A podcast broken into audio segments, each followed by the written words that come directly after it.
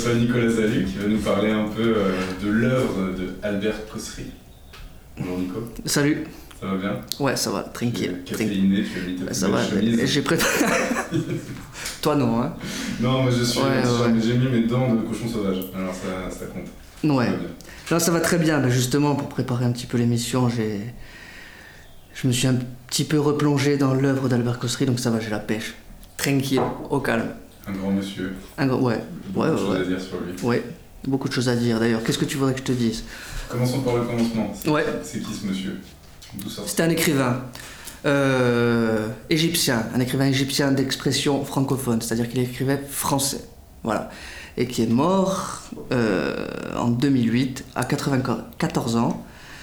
Euh, bah, dans, dans une chambre d'hôtel dont on va certainement parler, c'est important dans sa vie, enfin, c'est un fait un petit peu significatif, la chambre de l'hôtel La Louisiane à Paris. Là où il est passé.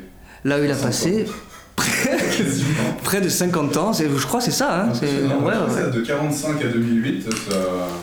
Voilà. De 45. Ah ben voilà, je- euh, là il y a peut-être il y a peut-être c'est Oui, a sujet à débat, c'est peut-être pas exactement 45, c'est peut-être 50, mais oui effectivement, ouais ouais ouais. Et euh, d'ailleurs très souvent il était embêté pour payer le loyer puisque comme euh, parce qu'évidemment il voulait pas beaucoup travailler et il a très très peu écrit, mais ses livres c'est de la ouais, de la dynamite. hein. Il a écrit donc 8 livres, 7 romans et un recueil de, de nouvelles et donc comme je le disais il a souvent été embêté euh, pour payer euh, bah, pour payer ses factures d'hôtel quoi. Ouais. Ce qui fait que parfois il était obligé d'esquiver un petit peu le regard du patron. Euh, Monsieur Cossery, ouais, ouais, de- enfin plus tard.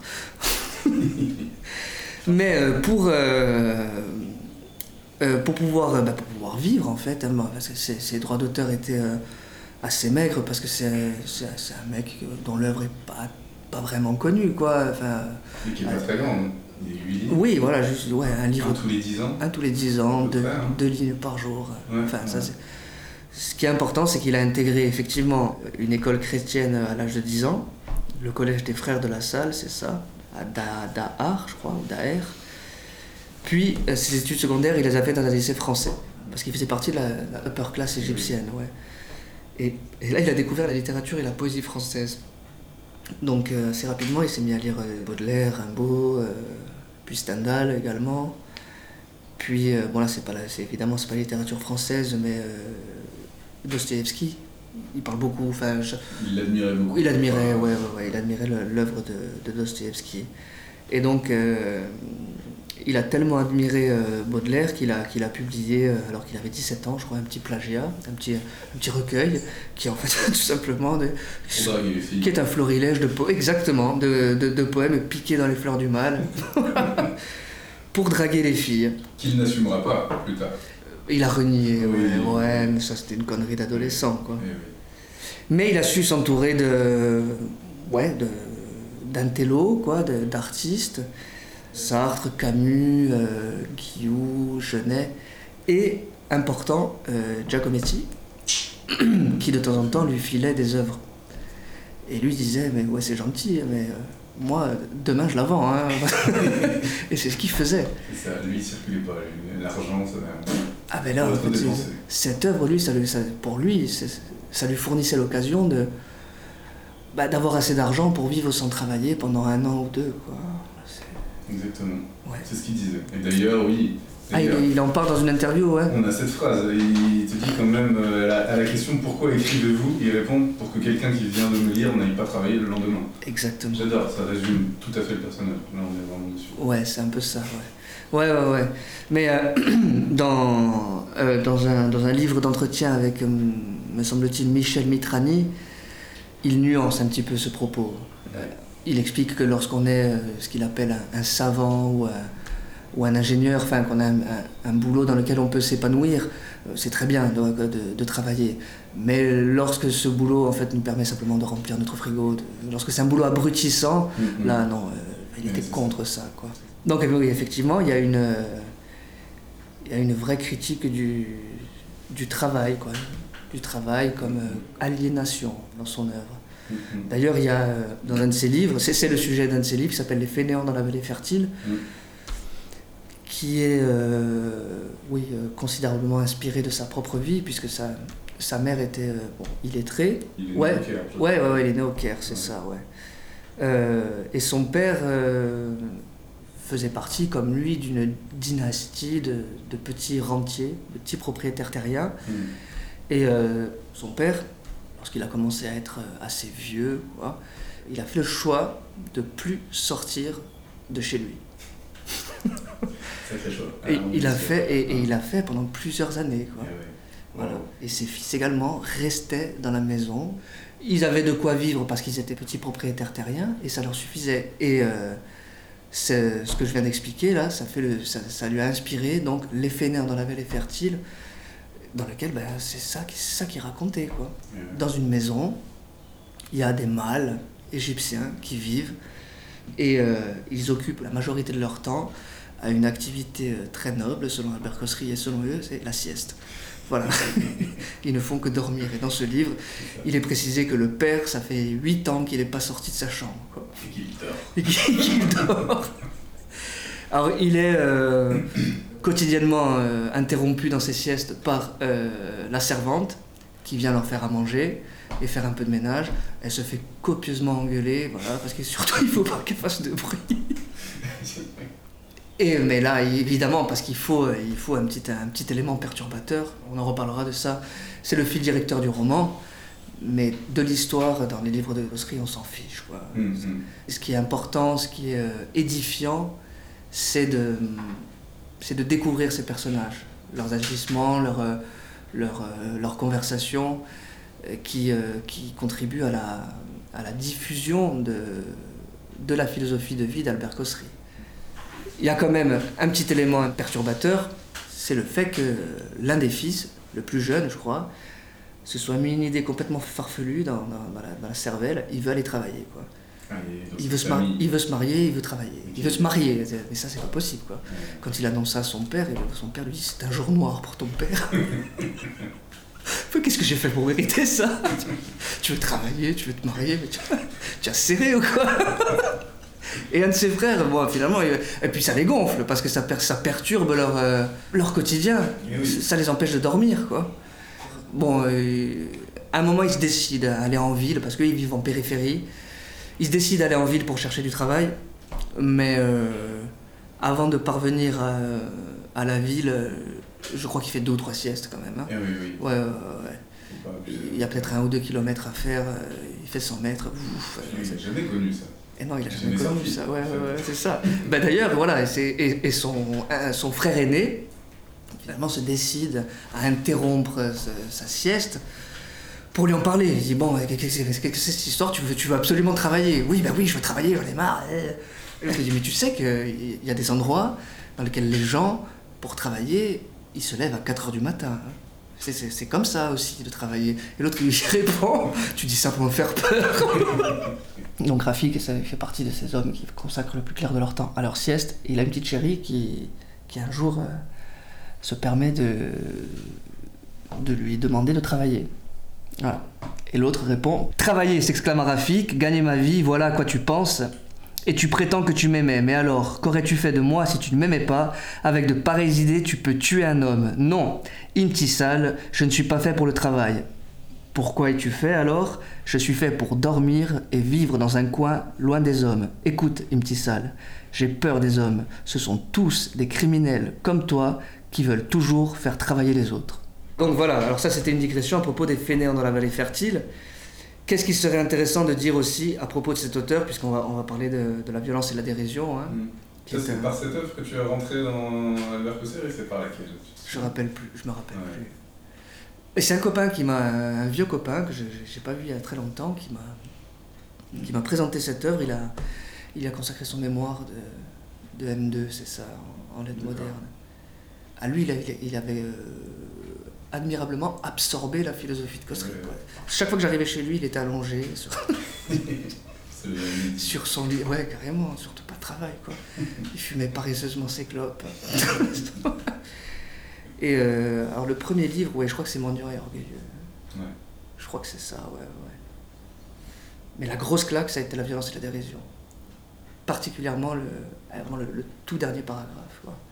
Ouais, le tout dernier paragraphe. C'est- C'est c'est une des plus grosses claques que j'ai- pris euh, euh, en, lisant, en lisant des livres. hein. Ouais. Fait une rencontre déterminante, du coup. Quand avec ça Henry Miller.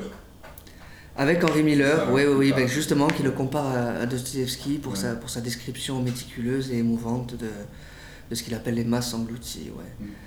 Alors, euh, oui, ça c'était en 1941. C'est grâce à, Henri Miller qu'il a publié son premier recueil de nouvelles, Qui sort en 1941 également. qui sort, Ouais. en, qui sort en 1941 également. C'est Les hommes oubliés de Dieu. Ouais, Quand même. Yeux dans une, dans une atmosphère quand même. Ben, franchement, pesante, quoi. Là, on est. franchement misérabiliste. Ouais. Parce que très tôt, il a, il, il a été exaspéré par le pouvoir euh, inique exercé par ce qu'il appelle les puissants sur, euh, sur les masses englouties. Mm. Et donc, ses premières nouvelles sont euh, imprégnées de ces, ces idéaux euh, révolutionnaires, révoltés. Quoi.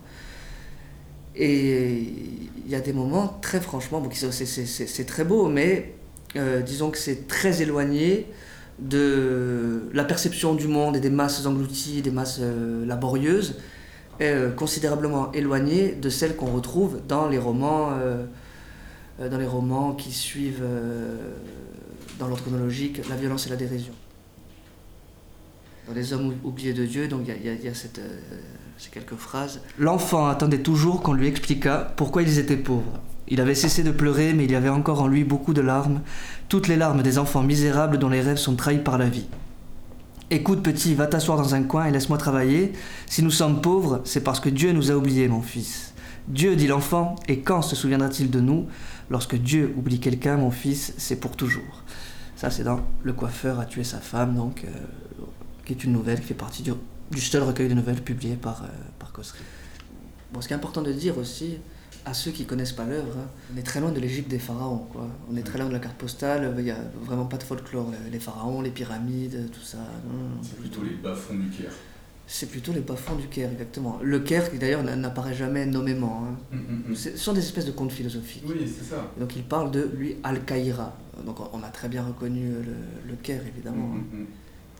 Bah, visiblement, le style du conte philosophique commence avec euh, Mendiant et Orgueilleux, Ouais. et qui après continuera Oui, l'intégralité de son œuvre jusqu'au bout. En fait. Et donc là, oui, alors là, peut-être que c'est l'occasion justement de, de parler de, de l'aspect euh, franchement misérabiliste des premières, euh, des premières nouvelles de Cossery. Parce que donc, euh, très rapidement révolté contre les abus d'un pouvoir qu'il estimait inique et scélérat. Ce pouvoir donc contraignait le petit peuple à une misère crasse de, de laquelle il ne parvenait pas à s'extirper. Mais, mais comment ça s'est produit? Ce qui est certain, c'est qu'à partir de la, de la violence et de la dérision, il y a un, un vrai changement de point de vue sur cette misère. L'école ne m'a appris qu'à lire et à écrire. Cette mince instruction fut pour moi le chemin le plus sûr pour mourir de faim dans l'honnêteté et l'ignorance. C'est toi qui le premier m'a ouvert les yeux sur la pourriture universelle, avoir compris que le seul moteur de l'humanité était le vol et l'escroquerie, c'est ça la vraie intelligence. Toujours à propos donc de ce changement de point de vue sur la misère, mais tandis que se dévoyaient ces foules soumises aux normes d'une éthique barbare, ici, à Dofa, la pauvreté du pays avait laissé la vie s'écouler paresseusement et le peuple se consacrait sans effort dégradant à des activités bénéfiques telles que la pêche, les cultures maraîchères, un artisanat façonné dans l'indolence et la dignité. Il avait surtout marqué sa résistance aux modes décadentes en continuant à s'exprimer dans un langage humain. C'était ce langage humain qui enchantait Samantha, ce langage auquel s'était substitué partout dans le monde un idiome bâtard, ramassé dans les poubelles du commerce et de la publicité, qui ne concernait plus l'homme et d'où toute notion d'émotion était exclue. Dans les premières nouvelles, il y a l'idée d'une révolte contre ce pouvoir. Dans Mendiant et Orgueilleux, également. À partir de la violence et la dérision, enfin, en fait, la violence et la dérision, c'est le roman dans lequel il interroge ce rapport à la révolte. Il part un petit peu du constat, euh, bah, du, du constat fait, par- fait par Brassens dans cette chanson, là, comment elle s'appelle euh, Mourir pour des idées. Ouais, pour des idées, c'est Voilà. bien. C'est ça. Et puis, même si toutes sont entre elles ressemblantes. Voilà, et puis depuis le temps que tant de têtes tombent, au paradis sur terre, on y serait déjà. Quoi. bien, Et euh, bah, on dirait qu'il s'est, qu'il s'est fait un petit peu cette, ré- cette réflexion, il s'est dit, bon, mais alors quoi? Hum. Est-ce que ce serait bon pour le peuple que je l'encourage à une révolte armée contre ce pouvoir euh, inique? Ben, ben, il y a fort à parier, enfin, c'est certain qu'il s'est dit, non en fait. Non, non, non, non. On va prendre le parti, on va faire le choix plutôt de se moquer de ces gens-là. Et euh, organiser notre vie sans, sans les considérer. Voilà, tout simplement. Mhm. On va faire le choix de vivre bien où qu'on soit. Et ça, c'est une des grandes leçons de l'œuvre de Cossery, selon moi. C'est que où qu'on soit, pourvu que notre, notre œil y soit exercé, on peut dénicher des causes d'enthousiasme et de, et de rire, quoi. Toutes les situations méritaient d'être vécues avec délectation, car il y avait dans chacune d'elles cette parcelle d'humour qui sauvait l'homme de la dégénérescence et de la mort. Sa nouvelle fonction n'avait en aucune manière changé son caractère éminemment futile, diriger une révolution n'impliquait nullement de sa part un renoncement à la lucidité. Son analyse des valeurs et des principes qui depuis des millénaires régissaient la terre des hommes n'avait subi aucune altération du fait de son engagement politique. Il restait toujours convaincu de la bêtise fondamentale du monde et n'éprouvait aucune envie de le réformer. C'est toujours une lutte. On est, toujours dans la lutte, mais différente. C'est une manière de lutter. Et puis, euh, bon, ce, qui est, ce qui est vraiment intéressant, c'est que, bon, euh, bon, il faut en parler rapidement, dans la violence et la dérision, déjà, ça commence par une grande blague. Euh, vraiment les toutes premières lignes. Il y a un clochard, enfin, un mendiant, quoi, qui a installé je sais pas, dans une rue. quoi. Et euh, à ce moment-là, le gouverneur euh, avait fait le choix de débarrasser, d'expurger la ville de toute cette crasse. Voilà, de tous les clochards, tous les mendiants, les prostituées, les, les masses englouties, quoi. Et, euh, et voilà que là, il y a un clochard qui zone depuis, très longtemps, quoi. Et il y a un policier. Les policiers, évidemment, c'est quoi? C'est la figuration de ce pouvoir. Il y a un policier qui vient voir le clochard pour lui demander de, de dégager. Le clochard ne réagit pas. Puis il redemande, il réagit toujours pas. Finalement, il décide à lui mettre un coup de pied. Et là, la tête du clochard tombe. Bon, évidemment, il y, a- un cercle de badauds tout autour, quoi. Et le flic est terrorisé. Qu'est-ce que c'est cette histoire? Et là, mais ce qu'on apprend, c'est le narrateur qui nous dit ça, quoi. C'est qu'en fait, c'était pas un vrai clochard, c'était- c'était un, un mannequin. Mais le flic, il est pétrifié. quoi. Et ça, ça donne, voilà, ça donne le ton. Et là, c'est Ouais. le ton de toute son œuvre à partir de euh, la violence et la dérision, à peu Oh. près. On bascule dans euh, l'ironie et l'humour comme forme de lutte, contre, au moins contre le misérabilisme. Comme arme, su- arme subversive, c'est ça. ouais, Voilà, la, la, la, la, la dimension, la portée subversive de, de l'humour. Et bon, et aujourd'hui, c'est- c'est c'est peut-être intéressant de, dans cette perspective de lire l'œuvre de Cossery quand on parle de la portée, de la dimension subversive de l'humour, quoi. Moi, quand on voit ce que ça a fait, euh, je sais pas, des caricatures Charlie Hebdo, quoi. Et, Par exemple. ouais, faut pas trop, faut pas trop déconner, quoi, avec certains Ouais, sujets. ouais. Mais c'est là qu'on voit aussi le poids de l'humour, justement. Ouais, Vu les conséquences que certaines d'humour peuvent c'est avoir. ça. C'est ça. Mais, mais, mais ce qu'il faut, ce qu'il ce qu'il faut vraiment ajouter, c'est- complémentaire. Il y a l'humour, ok. Il y a aussi une forme de, de cynisme, de complaisance dans, Mhm. dans une perception aussi désastreuse du monde qu'il appelle l'imposture universelle. Ça. voilà. On est gouverné par des abrutis. Il y a fort à parier que la plupart des humains sont des abrutis. Oui, parce que le héros gossérien se considère comme supérieur et a pleinement conscience de sa supériorité morale et intellectuelle sur le reste de l'humanité. hein. Mhm, Voilà, bon, Bien sûr. pourquoi pas? Espèce d'aristocratie de l'esprit. Oui. On- il avait un surnom, j'ai vu, c'était euh, le Voltaire du Nil. Le Voltaire du Nil, ouais. Ouais, le, le dandy de Saint-Germain-des-Prés. cette ironie aussi par rapport euh, aux puissants, et Ouais. tout en étant un peu quand même issu de la haute. Oui, mais il est issu de la haute, alors là, mais euh, son père n'a jamais profité de cette situation sociale pour, euh, pour tenter d'asservir, d'asservir qui que ce soit d'ailleurs, Mhm, ou même de, de faire fructifier ses, ses biens. Non, euh, très rapidement, il a compris, et Cossery également, que le peu euh, d'argent qu'il gagnait en, en possédant ces, ces petites terres lui permettait de vivre à peu près confortablement. Il dit, bon, ben voilà, ben je, je n'ai pas besoin de travailler. Ouais. Il le dit lui-même, il dit Moi je suis bien les mains dans les poches. Oui, c'est- ça, juste un passeport, deux, trois costumes, Oui, des voilà. costumes très élégants, ouais. Oui. Ouais, ouais, ouais. Oui, et puis moi, je crois qu'à un moment, il dit à un journaliste Regardez ses mains, ça fait 2000 ans qu'elles n'ont pas travaillé. Ouais, on revient sur ce qu'on disait tout à l'heure, voilà, il, y a aussi, aussi du personnage. Il y a aussi du, oui, il y a aussi du personnage, oui. Mais en même temps, c'est- une forme quoi, que de consacrer autant, autant de temps à, à l'écriture. Bon, mais c'est vrai que l'écriture était bon, importante pour lui, et puis le- quelle fonction il donnait à ses, à ses livres. Lui, il a dit si j'écris, c'est parce que je veux que qu'un homme ou une femme, peu importe, quand il a lu mon livre, le lendemain, il n'aille pas travailler, quoi. Ouais, ouais, ouais. Voilà. Donc voilà, Ça se passe au Caire. Je crois que, je crois que ce, ce roman se passe également au Caire, Al-Qaïra. Mhm. Et il y a un gouverneur, un gouverneur qui est très imbu de sa personne, une personne, un, un espèce de tyran, quoi, et qui a mis en place une propagande dont il bénéficie, quoi. Voilà, des affiches un peu partout. Voilà, il, il- il se célèbre, il fait son, son, son auto-célébration, son auto sa promotion de propagande, quoi. Et euh, il y a donc dans ce roman deux camps qui s'opposent les camps de la violence, le camp de la violence et le camp de la dérision. Et le personnage principal de ce roman, lui, a été un révolutionnaire quelques années auparavant, il a été un révolutionnaire euh, classique, je dirais, euh, armé, euh, qui veut une révolution sanglante et, et violente. Mais un jour, il s'est rangé du côté de la dérision et il décide de combattre la propagande par un excès de propagande. C'est-à-dire que... bon, ils savent pas lire, c'est important ça. La plupart de ces héros sont des illettrés. Donc ils savent pas écrire, ils savent pas lire, ils ont jamais rien lu. Mais cette, euh, cette, ce- cet analphabétisme, cet illettrisme, je dirais, est perçu et montré par l'auteur comme un atout parce que ça les préserve de, de- des microbes occidentaux.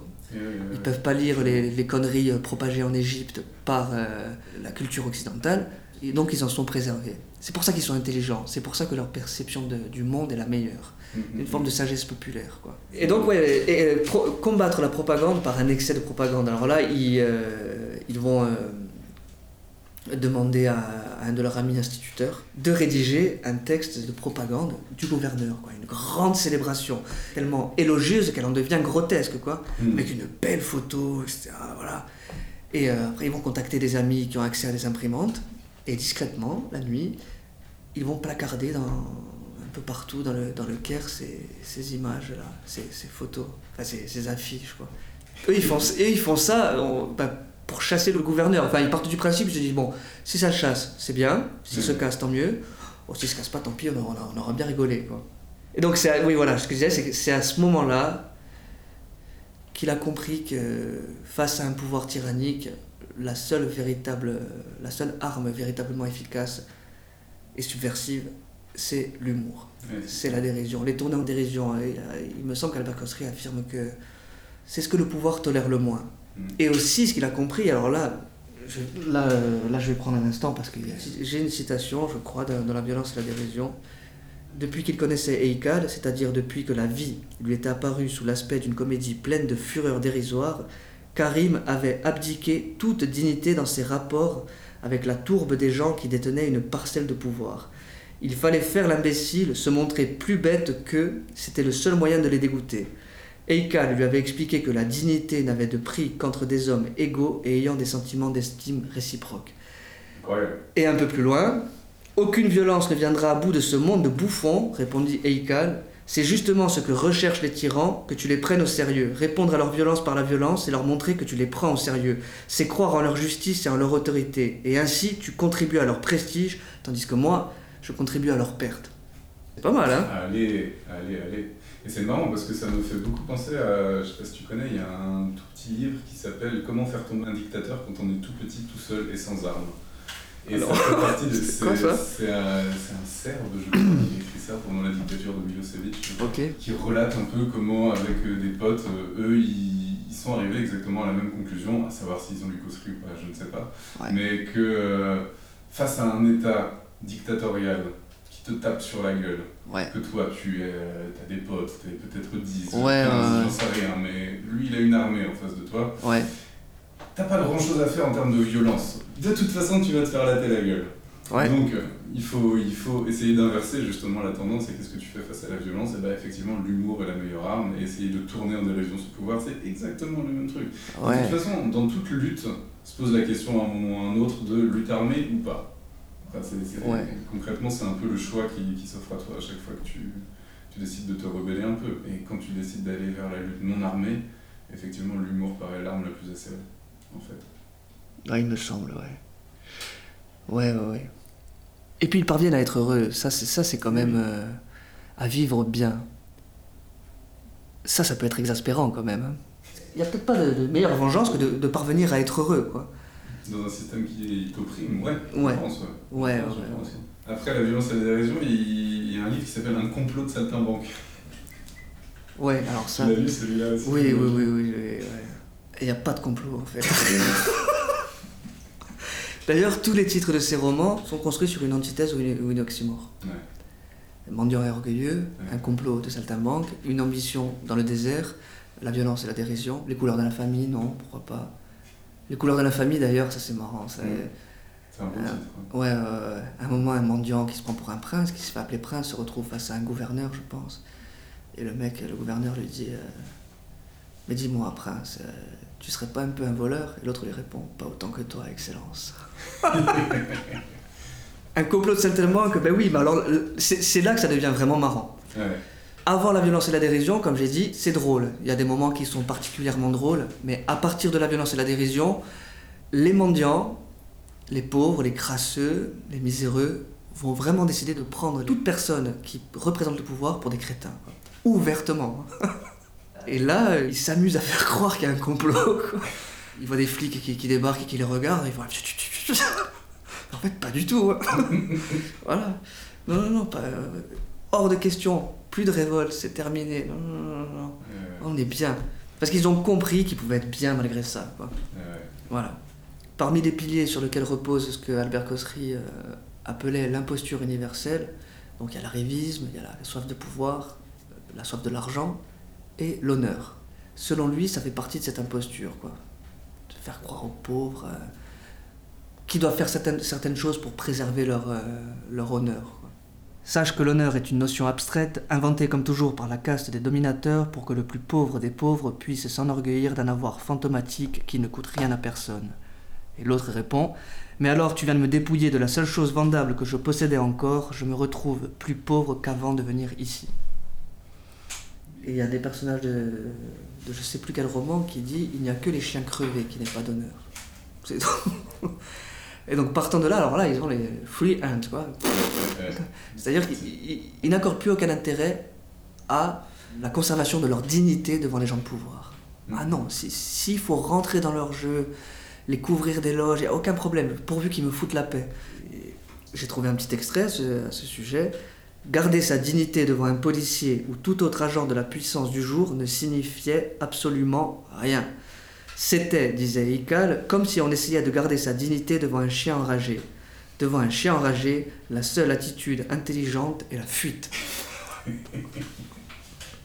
voilà. Ça résume assez bien aussi. Ouais, ouais, ouais, ouais. Et dans la violence et la dérision, il y a un moment qui, qui est, une, qui- qui est une, une illustration particulièrement éloquente de, de ce basculement de point de vue, de, enfin de, de cette reconfiguration du rapport à l'autorité.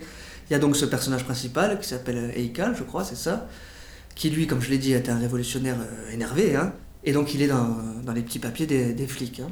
Et voilà que ce mec commence à pulluler euh, ses, ses affiches de propagande euh, éhontément élogieuses. Et donc lui, il est convoqué par les flics. Il faut voir le numéro qu'il fait, quoi. ah, il, il est, il est- il est faillot, mais à un point. Au point que, ben, vraiment, il, fait une grande, il propose une grande célébration du système politique égyptien, du, du- du pouvoir, des, des- de- des policiers et du gouverneur. Et puis là, alors là, il y a, il y a un moment qui est, qui est béni pour lui. L'occasion, évidemment, de- d'infliger le coup de grâce à ce, à ce policier qui est décontenancé, parce que c'était vraiment un, un révolutionnaire vénère. Hein. Mhm. Le gouverneur se pointe dans la salle d'interrogatoire. Le gouverneur, quoi, celui des affiches, tout ça. Et là, l'autre, sans demander d'autorisation, il interrompt la conversation pour se précipiter au pied du gouverneur. Il se met à genoux devant lui. il lui prend la main, il lui baise la main, quoi. Et il commence à le couvrir d'éloges. Il se met à pleurer de joie. Des larmes de joie qui coulent sur son visage. C'est un privilège de vous rencontrer, Excellence. Ah là, le flic, il est terrassé, quoi. C'est- pas, pas possible, le monde a perdu la boussole. Et l'autre, il sort, il est ravi. Alors, Albert Cossery prétend, c'est peut-être vrai, hein, que le peuple égyptien, du temps où il, euh, où il le côtoyait, quoi, il faisait partie de ce peuple, euh, se caractérisait par euh, une grande faculté d'invention, d'histoire à propos du gouvernement. Toutes Mhm. sortes d'histoires farfelues. Et euh, de temps en temps, dans ses romans, on retrouve ces petites histoires comme ça. Ouais. Ah, si tu connais pas la dernière à propos du gouvernement, bah là, ce qui s'est passé dans telle province, c'est qu'il y a eu des élections, les habitants de la ville sont, sont, sont concertés, ils sont parvenus à, à faire élire un âne. et alors, comment ils ont réagi? Bah non, forcément, ils n'ont pas voulu. C'était un âne à quatre pattes, et ils voulaient un âne sur deux pattes. Ouais. Ah oui, ce petit récit qui circulait euh, au bar ou au café auquel il traînait et Ouais. il a entendu ça. Ouais, ouais, ouais. Bah voilà, alors il dit à propos d'un de ses personnages, et ça le définit assez bien, Cossery, il dit à propos d'un de ses personnages qu'il aimait flâner dans l'attente de l'imprévisible. C'est-à-dire que le monde nous offre des possibilités d'enthousiasme et plein de surprises. Il suffit d'apprendre à regarder. Il le dit, hein, de toute façon. Il dit tout ce que j'ai écrit, je l'ai vu ou entendu quelque part. Que c'est Ouais, un observateur de, de son quotidien. Mm. C'est un de ses amis de, de jeunesse, alors qu'il avait 25 ou 26 ans, qui Ouais. lui a dit Mais si tu racontes pas ce que tu vois et ce que tu entends ici, ça sert à rien que tu écrives. Mm, mm. C'est tout ce que tu as à faire. Écris et raconte ce que tu, ce que tu vois et ce que tu entends. Et c'est tout. Et c'est ce qu'il a fait. Ouais. Euh, de quoi pourrait-on parler? Bah de... Ah, d'une ah, une citation sur l'ambition, par exemple. Ah, Alors, l'ambition, c'est... Ah non, c'est à proscrire. faut sur- surtout pas être... Pareil, ouais, là, je crois que dans la même interview. euh, Il parle de l'ambition régulièrement, il lui demande c'est quoi l'ambition d'Albert Cossery Putain, t'es- con, quoi. Attends, qu'est-ce que tu répondrais à ça? C'est quoi l'ambition de Nicolas Zavi Déjà, arrivé au bout de cette émission, là, voilà, c'est tout. Non, mais c'est terrible, parce que moi, je, je suis influençable, quoi. Moi, que j'ai- après, quand je... Enfin, faut, faut, faut pas dire qu'Ossery avoir un entretien d'embauche, quoi. La capacité qu'ont ces romans à diffuser cette philosophie, j'ai un peu l'impression qu'on en est imprégné. Un pote à moi, la dernière mois, il, a commencé à lire Le voyage au bout de la nuit. Bon, alors, Le voyage au bout de la nuit, vraiment, c'est sinistre. hein, L'homme est une merde, le monde, c'est de la merde, de partout. Je suis allé à la guerre, évidemment, c'était atroce. Je suis allé en Afrique, colonisation, c'est l'enfer. Je suis allé en Amérique, c'est pareil.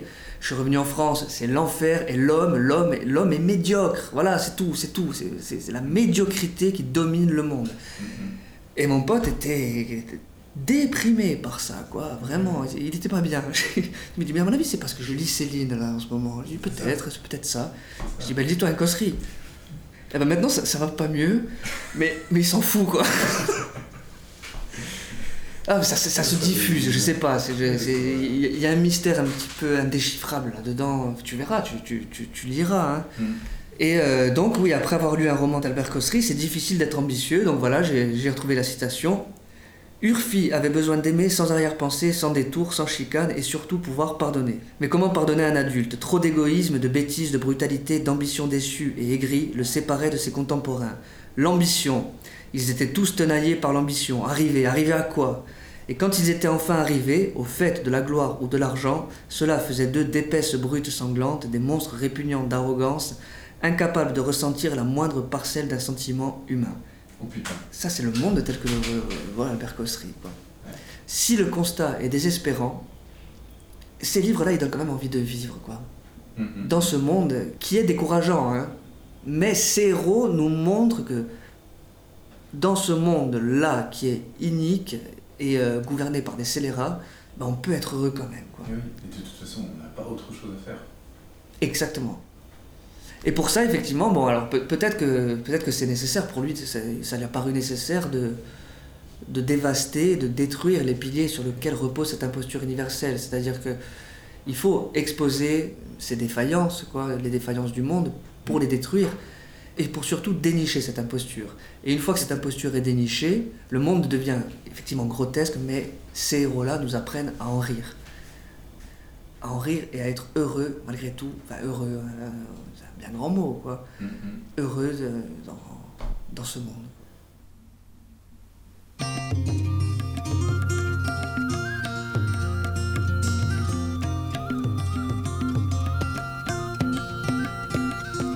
Un regard de le monde s'agiter et paraître en habit d'imposture et de supercherie.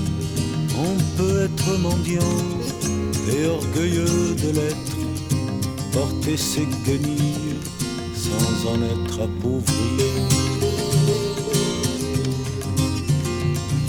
L'humour n'a pas de rang, il traîne dans la rue avec la dérision pour compagne fidèle. La force est impuissante devant les mains nues de ceux qui savent rire encore et de plus belle. On voit sur le trottoir des maîtres philosophes qui n'ont jamais rien lu, mais qui ont tout compris. On voit dans le ruisseau des filles qui vous offrent un instant qui ressemble à mille et une nuits. Il y a des enfants rois que le soleil couronne, même si leurs palais ne sont que des taudis, ils vivent en seigneurs dans une Babylone, au jardin suspendu de légumes de fruits.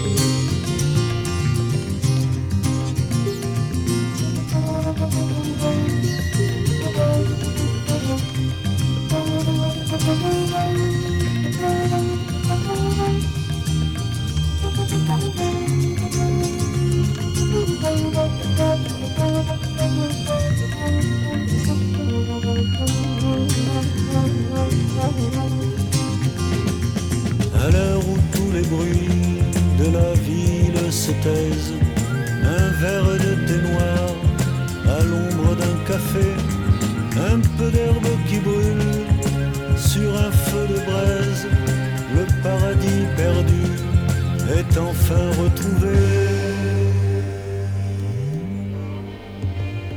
À regarder le monde s'agiter et paraître en habit d'imposture et de supercherie, on peut être mendiant et orgueilleux de l'être, porter ses guenilles sans en être appauvri.